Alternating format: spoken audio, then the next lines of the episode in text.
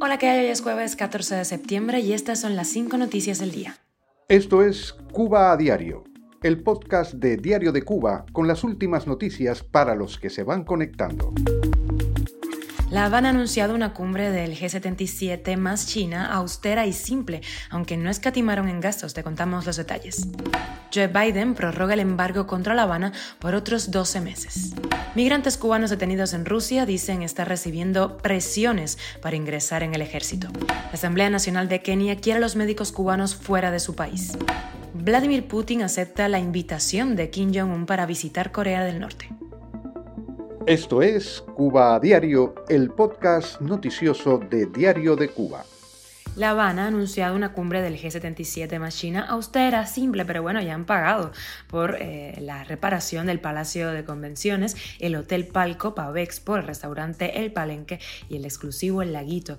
Desde La Habana dijeron que van a hablar sobre la tecnología, el desarrollo sostenible, esto pese a que la inversión del régimen en estas áreas eh, fue de menos de 190 millones de pesos en el primer semestre del año 2023.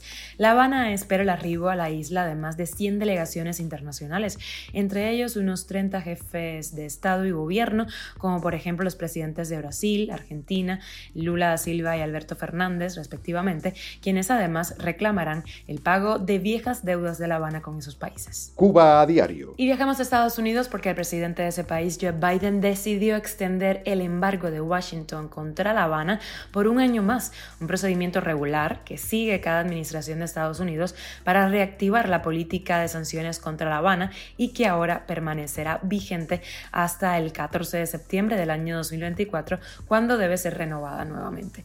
Esto mientras Estados Unidos es el sexto mercado para la compra de alimentos y productos agrícolas del régimen de Cuba.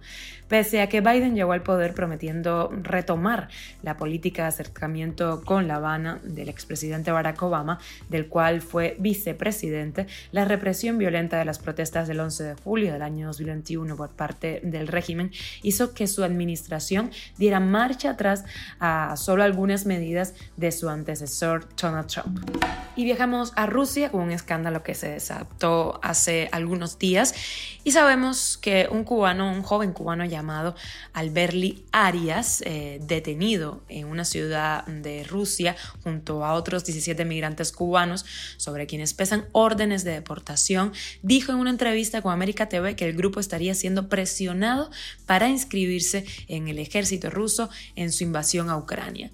Arias, arrestado y trasladado a un centro de detención por falta de documentación, dijo que la firma del contrato militar les proporcionaría un salario y ciudadanía rusa.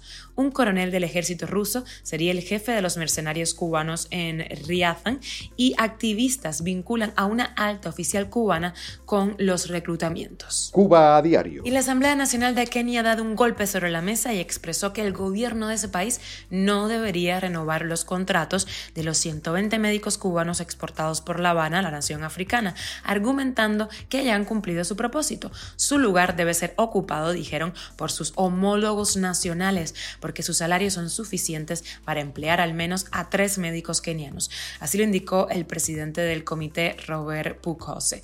Los 120 médicos de la isla en Kenia cuestan 4.260 dólares mensuales cada uno, dinero que va en su mayoría al régimen de La Habana. Y viajamos a Rusia con esa visita de Kim Jong-un al presidente Putin, que aceptó la invitación de Corea del Norte de visitar su país. Corea del Norte, digamos que prometió su pleno apoyo a la guerra de Moscú en Ucrania. Estados Unidos ha advertido que esto podría significar misiles y municiones en apoyo a esta invasión.